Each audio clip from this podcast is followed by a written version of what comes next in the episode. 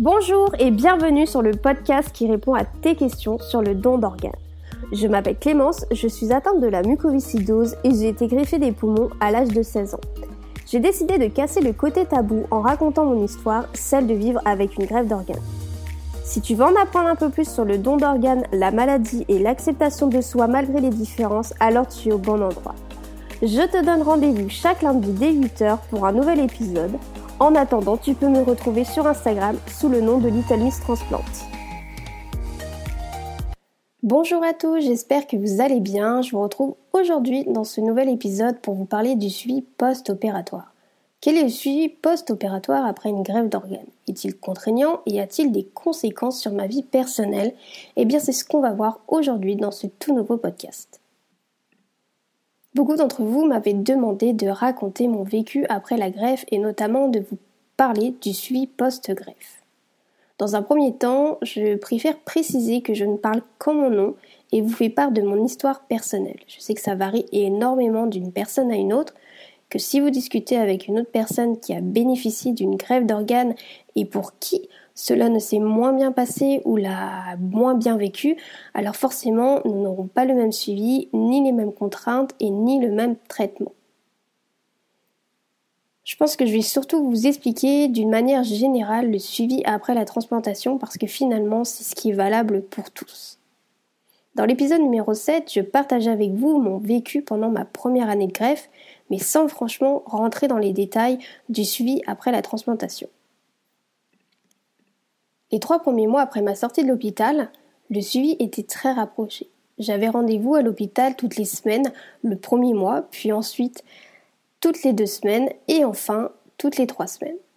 Une fois la première année passée, on a pu espacer les rendez-vous à une fois par mois, puis tous les trois mois et enfin aujourd'hui je suis à tous les six mois. Autrement dit, ça change complètement ma vie. À chaque rendez-vous, j'ai une panoplie d'examens, donc euh, une radio pulmonaire, le FR, c'est l'exploration fonctionnelle respiratoire, qui sert à contrôler la fonction respiratoire. Et puis, Surtout, ce fameux bilan sanguin, déjà pour rechercher les signes de rejet, dépister les effets secondaires du traitement immunosuppresseur et surtout aussi pour évaluer le dosage des anti-rejets. Donc la prise de sang, elle se fait toujours à jeun, donc il faut toujours veiller en fait à ne pas prendre les médicaments avant cette, cette prise de sang forcément. Ensuite, euh, eh bien, en fonction des résultats, le dosage va être ajusté pour essayer de trouver en fait la bonne euh, la dose efficace, la bonne dose car en fait le problème c'est qu'en altérant les défenses immunitaires, eh bien les immunosuppresseurs vont augmenter le risque d'infection et à plus long terme de cancer. Donc ces fameux immunosuppresseurs, autrement dit les anti-rejets, sont à prendre tous les jours, à heure fixe et à vie. Car sans ça, c'est un rejet assuré. Et je vous cache pas que quand le médecin m'a annoncé que j'allais euh, devoir les prendre tous les jours, qu'il fallait que j'y pense à prendre à heure fixe, j'ai complètement paniqué parce que je me suis dit que ça allait être impossible d'y penser. Je me suis demandé comment est-ce que j'allais faire. Et, que si je me réveille pas, que je rate mon réveil, euh, et que si je l'oublie, enfin j'étais complètement paniquée parce que c'était une nouvelle habitude que j'allais devoir prendre et, euh, j'avais peur de, de finalement pas pas y arriver euh, et, pourtant, bah, ça fait 14 ans que je les prends, que j'ai jamais raté une seule dose et que je les prends tous les jours, tous les matins à 8 heures. Le dosage, je crois qu'il est réglé, enfin, c'est sûr, depuis un bon moment, j'ai pas l'année en, tête exacte, ça fait quelques années, peut-être 4 ans, 3 ans, que le dosage est, fixe. En tout cas, ça fait un moment que j'ai pas bougé, je suis à 7 mg par jour. Euh, et d'ailleurs, pour ceux qui m'écoutent et qui connaissent, je suis sous Advagraph et Celset. Lors de mes grands bilans, en plus des examens habituels, j'avais toujours le droit à cette fameuse fibroscopie que je déteste tant. Pour rappel, je ne sais pas si certains d'entre vous connaissent, euh, une fibroscopie, c'est une sorte de gros tuyau avec une mini caméra en bout qu'on vous passe par le nez, qui passe ensuite par la trachée pour aller voir l'intérieur de vos poumons et des bronches. Et donc, euh, parfois, il y a une, il y a des petits prélèvements euh, bronchiques, hein, c'est appelé euh, une biopsie, qui vont être réalisés au cours de cette fameuse fibroscopie pour rechercher potentiellement des signes de rejet ou même d'infection. Donc vraiment, c'est euh, c'est pas que ça fait mal, en fait, c'est que c'est surtout hyper hyper désagréable. Je j'en garde vraiment pas un bon souvenir parce que voilà, c'est pas quelque chose que que j'adore, hein, que, je, recommande. je pense que la plupart des personnes qui écoutent ce podcast et qui sont déjà passées par là seront d'accord avec moi. Euh, voilà, après ça fait ça fait pas mal, c'est juste que c'est pas agréable. Sachez qu'en tout cas, on vous endort entre guillemets, c'est-à-dire qu'on vous endort localement. Hein. On vous donne un produit euh, pour vous endormir la gorge, pour que ça soit plus facile déjà pour passer le tuyau et puis que ça vous fasse moins mal que ce soit moins désagréable pour vous. Les biopsies ne sont pas obligatoires à chaque fibroscopie. la fibroscopie en elle-même, c'est juste pour aller voir l'intérieur des poumons, voir si comment c'est, si c'est tout mis en place, s'il n'y a pas de voilà de, d'anomalie. En revanche, la biopsie, c'est aller voir ce qui se passe, mais aussi prélever des petits morceaux bronchiques pour donc des petits morceaux de bronche pour pouvoir les analyser ensuite et voir s'il y a donc un signe de rejet ou même d'infection.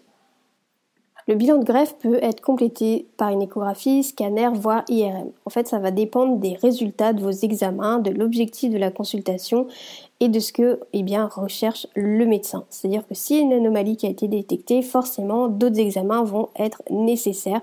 Donc euh, échographie, scanner, IRM ou euh, autres autres examens et parfois même une hospitalisation, surtout en cas euh, eh bien, de rejet.